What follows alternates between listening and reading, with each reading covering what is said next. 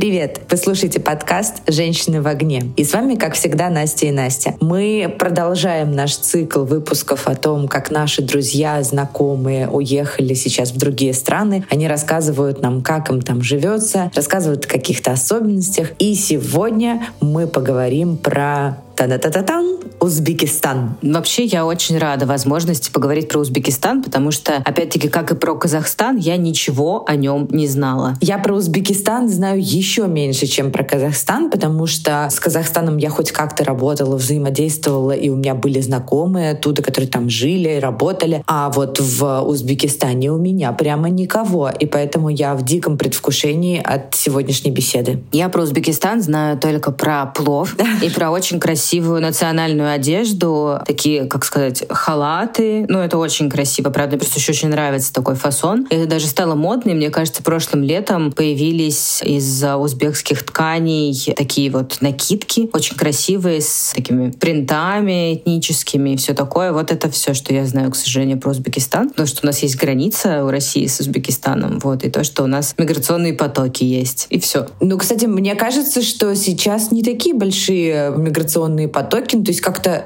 по крайней мере, среди моих знакомых Узбекистан был не в первой тройке там стран, которые выбирали для переезда, там, срочной иммиграции или запланированной иммиграции. Ну, как-то Узбекистан у меня скорее ассоциируется с туристической страной, куда бы я поехала в отпуск, а вот на продолжительный период жизни даже никогда не задумывалась о том, чтобы туда можно было поехать. Да, я тоже, честно сказать, я вообще никогда не задумывалась о поездке в Узбекистан. Надеюсь, что наши гости сегодня расскажет нам что-то очень интересное, чтобы мы обе могли изменить свое мнение. Давай ее пригласим. Давай. Сегодня с нами Настя, моя подруга и коллега, которая расскажет нам про великолепный Узбекистан. Привет, Настя. Всем привет и рада быть с вами сегодня. Мы тоже очень рады, что ты с нами. Вообще очень интересно узнать про Узбекистан. Я, честно говоря, очень мало про него знаю. Я второй раз уже за эту серию признаюсь в этом. Про Казахстан я тоже очень мало знала. Надеюсь, что Узбекистан окажется таким же интересным. Расскажи, пожалуйста, почему ты выбрала эту страну? Самая главная причина в том, что там очень хороший климат. В среднем как бы температура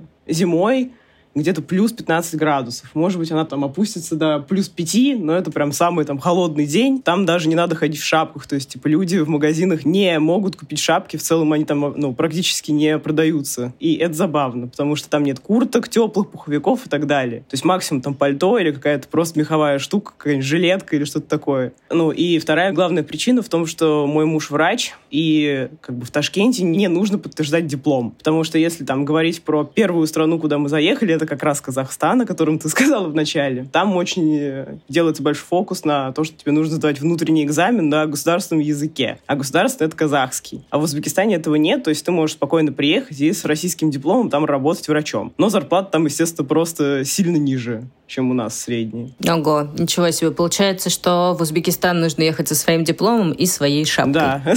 Может быть, есть что-нибудь такое особенное, что нужно знать про Узбекистан, прежде чем мы будем прогружаться в эту страну? Если говорить про город Ташкент, где мы, собственно, и остановились, там все очень похоже на Москву. Все те же самые люди, то есть причем там очень много русских. Э, мы жили в районе центра, то есть там есть несколько там главных центральных районов, и нам сразу же все советовали ехать именно туда, потому что там все очень по-московски. И я, конечно, понимаю, что, ну, как бы сравнивать там Москву с какими-то городами лучше не надо, потому что, естественно, там у всех есть свои какие-то особенности культурные, феномены и так далее. Но если ты русский человек, в центре Ташкента тебе будет очень привычно, там все разговаривают на русском языке, там очень много русских, то есть в целом очень все как бы, похоже. И ты реально там себя чувствуешь, как будто ты просто в какой-то там южный город в России приехал. И еще там очень большой плюс в том, что там все очень зелено, очень хороший воздух. И если ты смотришь на небо, там постоянно видны горы, причем там очень высокие горы с такими большими снежными вершинами. Я прям была очень удивлена. И вообще в целом Ташкент меня очень удивил, потому что у меня были, если заниженные ожидания, когда мы приезжали. Потому что я думала, что будет по-другому, но когда мы въехали, нас встретили такие, знаете, типа ЖКшки здоровые, просто новые, красивые, там прям очень много районов, даже как бы окраины, выглядят очень современно и по-новому. Я была очень удивлена, потому что, учитывая то, что в Ташкенте еще было землетрясение, и потом там все еще восстанавливали этот город, он там был практически в руинах. Я думала, что будет по-другому. Ничего себе, я не знала тоже про горы. Мне прям интересно, хочется фотки посмотреть теперь из Ташкента. Да, естественно, из центра там не очень хорошо видно, но если ты ближе к краю города, там прям очень красивые горы и очень много районов, куда можно поехать отдохнуть, очень много эко-отелей, и прайсы там совершенно как бы э, хорошие. Блин, классно, люблю эко-отели. А с каким паспортом можно въехать в Узбекистан? Нужно ли брать с собой загран? Строго по заграннику въезжаешь в страну, виза не нужна. Мы проходили сухопутную границу Казахстан-Узбекистан. Это был очень ужасный опыт, на мой взгляд, потому что на нас напало очень много народу, каких-то ну, людей в костюмах, которые нас трогали. Это было очень некомфортно, очень странно. В общем, почувствовал себя в какой-то очень южной стране, типа, ну, как в Индии, например, если кто-то был в целом в Индии ты можешь там идти по какому-нибудь рынку, тебя там трогают люди, что, что-то предлагают, ты чувствуешь себя очень там некомфортно. Там в целом как бы нужно быть готовым к тому, что ты можешь столкнуться с тем, что люди ведут себя более тактильно, там, возможно, не очень уважают твои границы и так далее. То есть там такое может случиться, если ты вдруг решишь приехать в какой-то старый город, типа Бухары, или приехать на рынок или на какой-то базар, то есть тебя могут там спокойно обтрогать, обмацать всячески. И ты тоже не можешь с этим как бы ничего сделать. И вот эта граница, это была, был первый пункт, который мне, мне показал, что мои личные границы периодически здесь будут не очень уважать. Блин, это вообще это довольно большой минус, честно говоря. Вот я не люблю, когда меня трогают незнакомые люди. Для меня это очень стрессово стрессовое. Да, э, это просто, мне кажется, главное не заходить в такие районы, где ты можешь с этим столкнуться, потому что там тоже есть, там, знаете, как в некоторых странах есть там типа некие гетто, в которые как бы не рекомендуют релакантам, например, э, суваться. Просто вот лучше там, как бы тусить в центре, в, в каких-то районах C1, там, C2, ходить там больше тусоваться именно вот в каких-то уже более-менее облагороженных районах. Потому что понятное дело, что как бы есть окраины, там живут люди уже значительно беднее, и да, там ты можешь столкнуться с кражами, с какими-то такими историями. Mm-hmm, ничего себе. Слушай, а сколько, в принципе, можно находиться в Узбекистане? Вот ты въехал по загранпаспорту, и нужно ли там получить какой-то ВНЖ,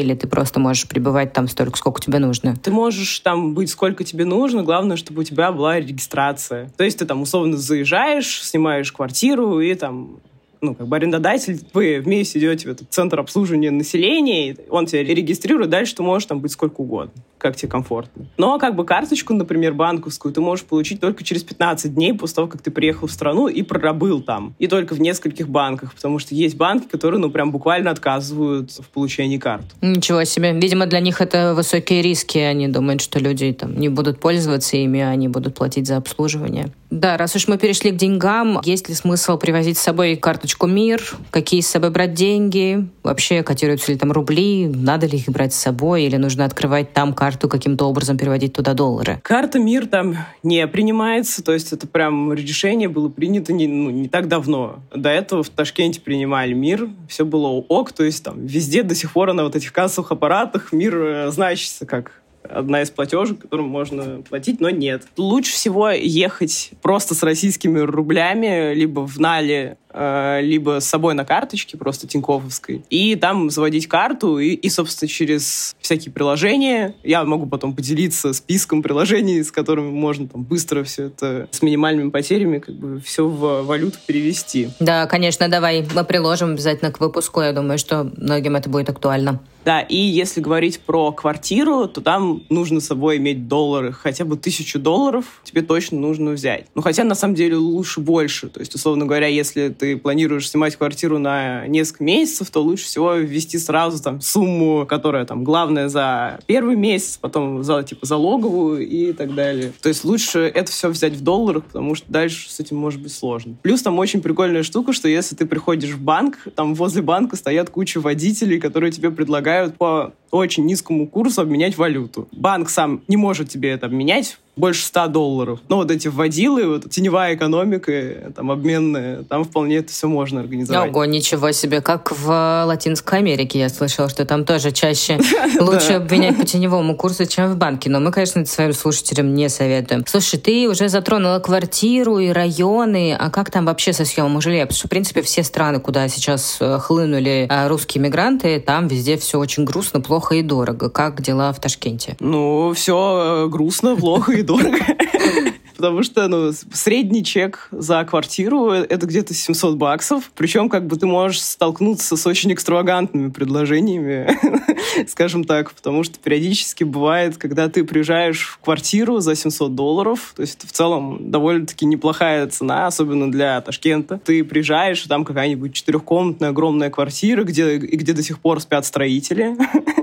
Это совершенно нормальная история. Лежат какие-то спальные мешки. В общем, все выглядит очень не, не ок так скажем. Ну, и квартира там, типа, за супер высокий прайс идет самое главное знать районы, в которых лучше всего сразу снимать, то есть и там, делать акценты риэлторам сразу на них. Ну, то есть, а есть те, в которые лучше просто не залезать, потому что там тебя могут очень легко обмануть, и плюс там эта квартира, она не будет стоить своих денег, ты просто потратишь время, что поедешь в этот далекий район, и в итоге как бы приедешь ни с чем. Вот ты говорила про то, что там было землетрясение, и много нового жилого фонда. Вот эта квартира там огромная, в которую ты приезжаешь, они скорее новая или скорее старая, ремонтирующаяся? Там есть некоторые новые ЖК. В новых в целом там 700 долларов не будут стоить квартиры. То есть если мы говорим, там есть очень крутой э, район, ну, как бы Ташкент-Сити. Это как ЖК, плюс там своя внутренняя инфраструктура есть. Вот если мы говорим про Ташкент-Сити, там где-то от 1500 баксов будет стоить квартира. Ничего себе. Вот. Если говорить про вот эти ЖКшки ближе к окраинам, там можно найти за 700, но там вот, например, мы были в новой ЖКшке, и там, короче, мы зашли в подъезд, а там нет окон.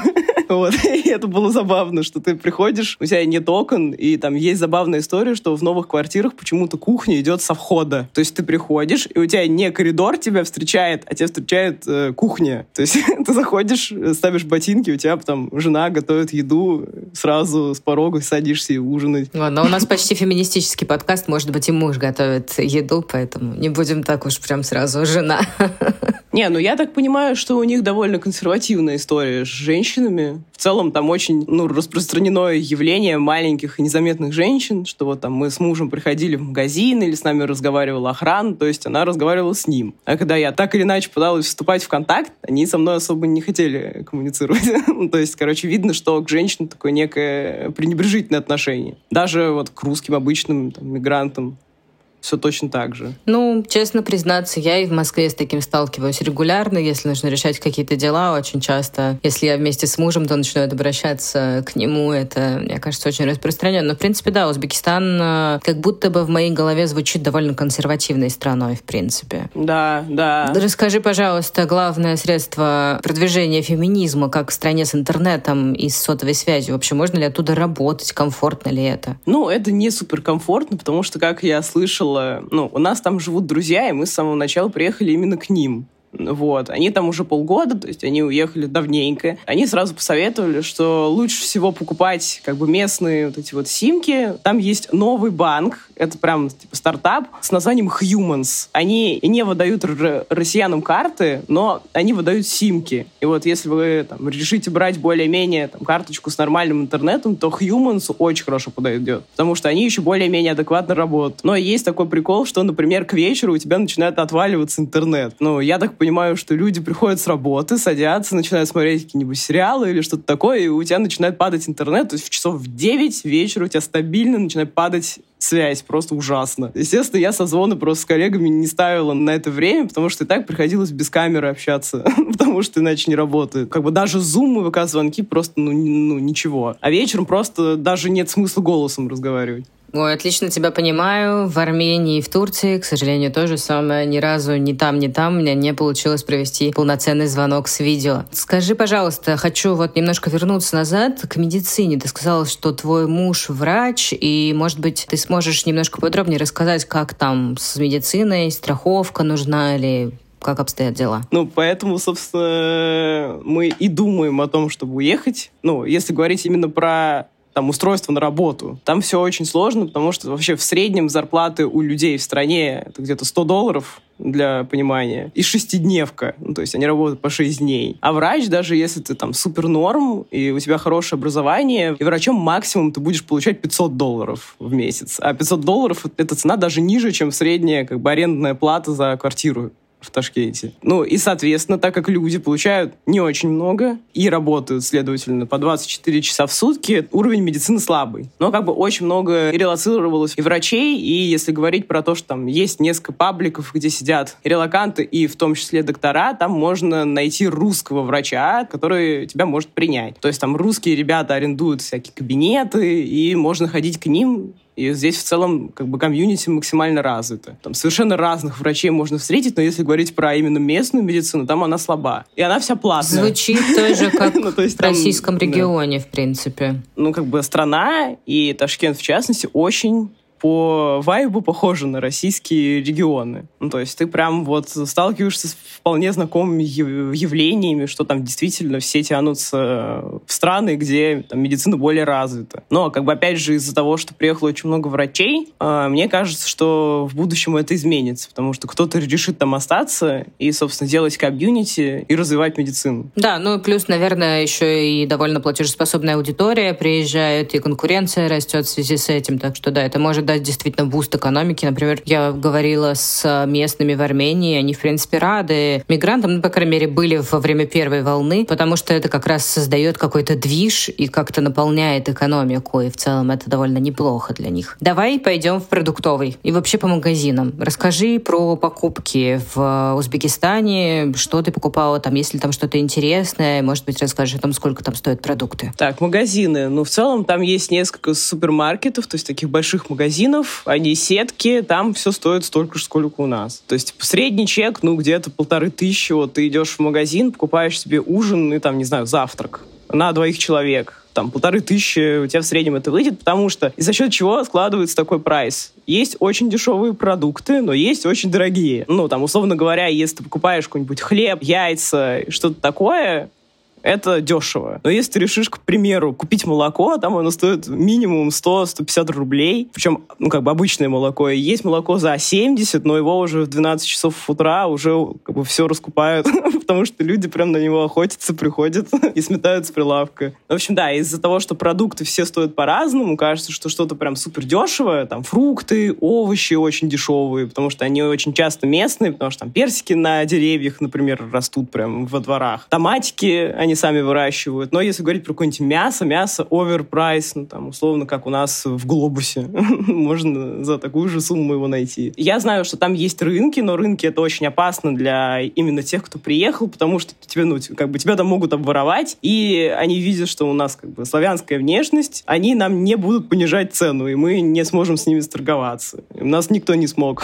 хотя пытались. Ну, то есть, как бы, да, ты будешь ходить и тратить столько же денег. И то же самое касается ресторанов. Ну, рестораны рестораны все, их там очень много, но они тоже все примерно по московским прайсам, и я не знаю. Говорят, что это не связано с тем, что приехало немного русских, а так было всегда. Ничего себе. А в принципе есть какие-нибудь интересные заведения, что-нибудь необычное, или, может быть, там рестораны, которых больше всего на улицах? Мне очень сильно, ну, вообще понравилась их рестокультура, потому что ты действительно там можешь найти ресторан на любой вкус, то есть там действительно очень много разных э, там видов кухонь из разных стран. У них очень их местная кухня раз, то есть там есть всякие плов-сити и какие-нибудь там центры плова, то есть где в огромных вот этих вот чанах варят плов, и он очень вкусный, очень дешевый, и, собственно, очень прилично эти заведения все выглядят. То есть очень много где поесть можно. Причем даже есть люди, у которых траблы с желудком, они могут спокойно найти себе европейскую еду. Там салат Цезарь поесть, что угодно, там это все есть. И мне еще очень понравилось, как там выглядят рестораны на улицах. То есть там, типа, условно говоря, центр и четырехэтажные небольшие домики. И на первом этаже каждого дома рестораны. При этом у них очень большая территория, потому что там же жарко обычно. И все вот эти вот, типа, территории при ресторанах, они очень облагорожены. У них там собственный дизайн, там везде вот эти огонечки, гирлянды, и все выглядит очень очень красиво, то есть как бы у тебя там по сути стоит какой-то невзрачный четырехэтажный бетонный домик, но из-за того, что там везде рестики, кажется, что там просто улица там максимально красиво выглядит, то, что все светится, везде столики, каждый ресторан позаботился о территории, они там пальмы какие-то ставят, и выглядит все это ни в коем случае не безвкусно, а именно это фишка я так считаю. Блин, очень прикольно. Слушай, у меня такой вопрос странный. Я решила его добавить, потому что поняла, что для меня это важно. А Узбекистан это скорее чайная страна или кофейная? Скорее чайная. Вот, короче, я там подсела на один чай, и мы его пили каждый день. Это ташкентский чай. Это просто чай, мед, лимон. Ты какой-нибудь там черный либо зеленый чай, и там вот эта культура чая, то есть у тебя там есть очень красивые чайники с пиалочками, то есть эти пиалы, которые без ручек, и ты их держишь просто в ладошке. Их там очень много, то есть там очень много чайных. Э, с кофе там тяжело, потому что вот у меня с лактозой плохо все. И то есть я практически нигде там не смогла попить кофе на кокосе. К примеру, только вот в сыроварне, там, ну, там есть сыроварни и несколько таких сеток наших московских, которые у нас везде есть. То есть, если ты пойдешь, там, дойдешь до них, ты сможешь там выпить кофе на безлактозном или на кокосе. Но в целом, да, там редко можно встретить альтернативное молоко. И когда ты об этом спрашиваешь, на, на тебя смотрят, как будто ты зажрался. Ну, то есть такие, что? Ну, в принципе, так и есть, давай признаем. Ну да, да, это как эти, есть шутки про вегетарианский плов в Ташкенте и так далее. Ну, в общем, да, здесь, наверное, про то же самое, но да, действительно, у многих там, желудки не вывозят лактозу, поэтому им действительно нужно что-то еще. Ну, в основном все чай пьют.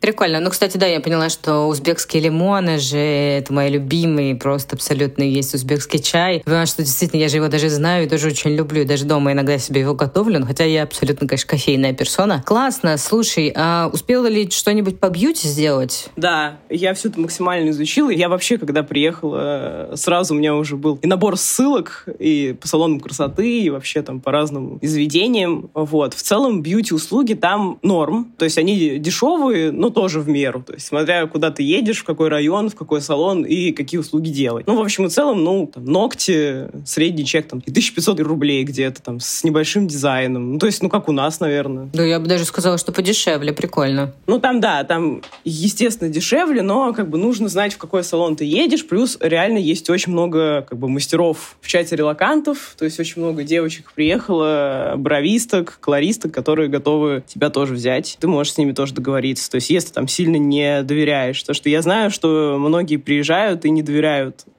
местным бьюти-услугам. Но я знаю еще историю забавную про то, что есть девочка, она там с такого, ну, получается, из более там, высокого э, класса жителей. Но она как раз вот живет в Ташкенте-Сити, у нее там муж э, ну, какой-то очень известный хирург, и она летает в Алматы, чтобы красить волосы. Меня это, конечно, немного удивило. Ну, что, типа, она говорит, что очень тяжело найти в Ташкенте хорошего колориста. А у нее просто как бы тонирование обычное, то есть там корни темные, концы светлые, но она вот летает в другой город, в другую страну. Иногда понты дороже денег. А, слушай, ты мне показал показала до нашей записи абсолютно великолепную фотографию кота с оттенком БДСМ. Если ты не против она с нами ее поширить, мы ее потом обязательно вывесим у себя в Инстаграме. Вот, расскажи, пожалуйста, про то, э, где ты его купила. Там, как я понимаю, все хорошо с каким-то хендмейдом и какими-то интересными штуками и брендами вообще локальными. Как там вообще с легкой промышленностью, скажем так? Я могу сказать одно, что там очень круто все это развито, потому что там нет вот этих международных брендов, крупных, то есть там всякие Зары, там H&M, их там нет. Поэтому очень сильно развит именно локальный рынок местных брендов. Я как бы буквально как бы готова реально каждый год ездить в магазин Канишка, у них есть местный стритвир бренд, вот, как раз вот этот котик BDSM, это оттуда. То есть там, получается, уличная одежда с идентикой страны, то есть там вот эти все, ну, как бы элементы культуры, там вот эти орнаменты, там кожаные вставочки, там на каких-нибудь тканевых кофтах. Это все очень развито, и это все очень стильно, очень красиво. Причем сами магазины выглядят очень красиво. То есть они такие в полусоветском стиле, полу там в узбекском, в традиционном. То есть все там с бетонным, с кирпичом, с, там, не знаю, с каменной кладкой. То есть все очень круто. И у меня теперь очень много одежды оттуда, причем это практически теперь половина гардероба на сегодняшний день. Ну и в целом там есть очень прикольные вот эти халаты, чипаны. вот, это очень известные накидки. Они есть там холодные для лета, то есть ты можешь в них ездить на пляжике. Есть теплые для более там теплого времени года. Есть прям целые ларьки на рынках с этими чипанами. Есть типа, стритвир бренды, которые делают эти чипаны брендированными и такими более современными. Они очень вкачивают местную культуру. Блин, звучит очень круто. И они это просто везде как бы интегрируют. И это очень красиво.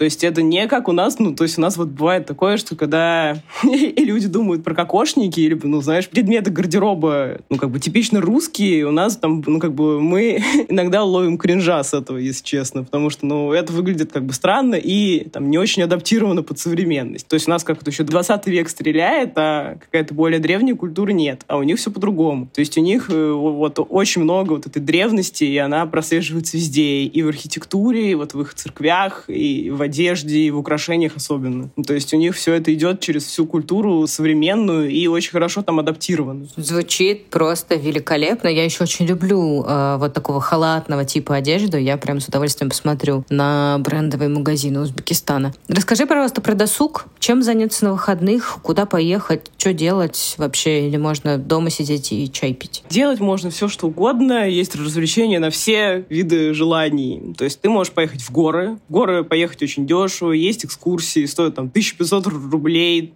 там, тебя на там, автобусе там, увезут, покажут горы, привезут обратно, там, накормят в какой-нибудь горной кафешке. С этим траблов тоже нет. Также там есть очень много вечеринок. вот, то есть, условно говоря, ну, я так понимаю, что релаканты делают техно всякие такие, типа, вечеринки электронной музыки. Мы один раз ездили на очень андеграундное мероприятие, оно было на там, окраине Ташкента, очень в странной локации, мы ее искали по геометке, вот, по, с цифрами. Это была очень большая техно-вечеринка, там были очень разные люди, то есть, условно говоря, было очень много русских, очень много, ну, там, узбеков, и было очень много казахов. Это тоже странно, в общем, да. И там можно курить в зале, и там было очень накурено, но при этом, конечно, там атмосфера жесткого рейва, она сохранялась. Мы действительно прям очень э, неплохо время провели. Я, ну, и я встретила нашу коллегу, кстати говоря, и это забавно. То есть мы ехали в лифте, она увидела, что у меня мерч, такая, о, ты что, оттуда? я тоже.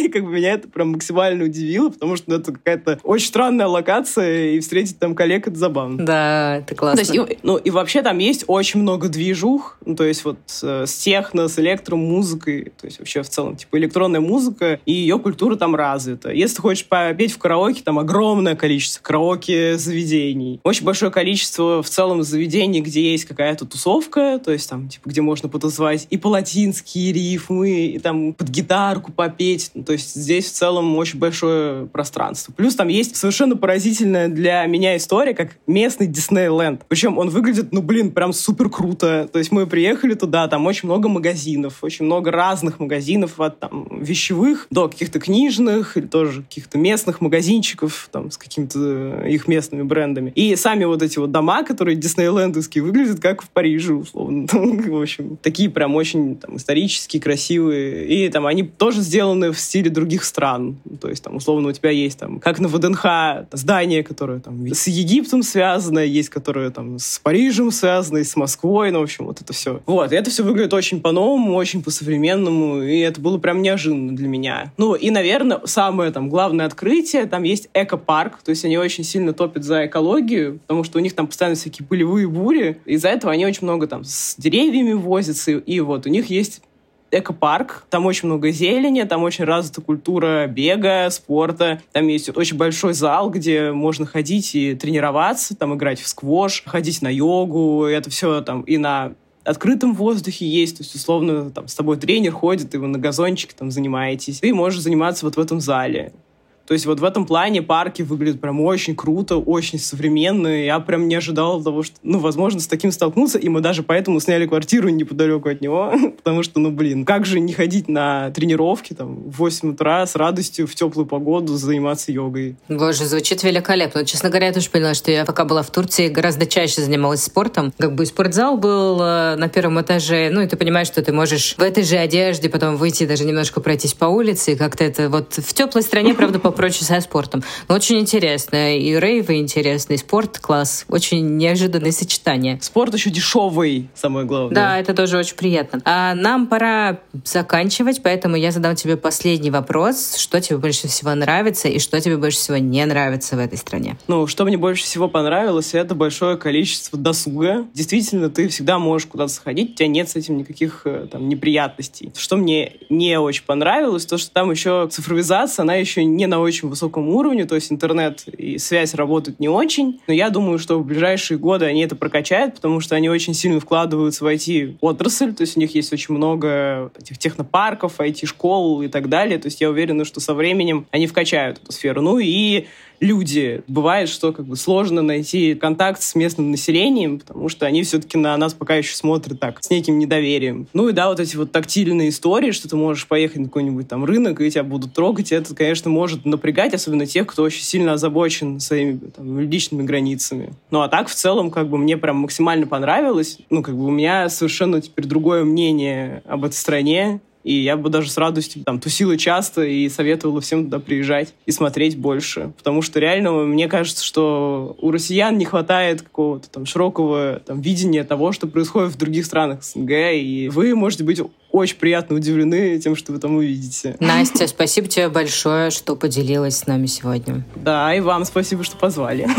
С вами были «Женщины в огне». Оставайтесь в безопасности, выбирайте страну сердцем и, конечно, по экономическим показателям. Надеюсь, что вам повезет с квартирой и вообще со всем на свете. Слушайте нас на всех платформах с подкастами, пишите, пожалуйста, свои комментарии, ставьте нам лайки, мы будем ждать.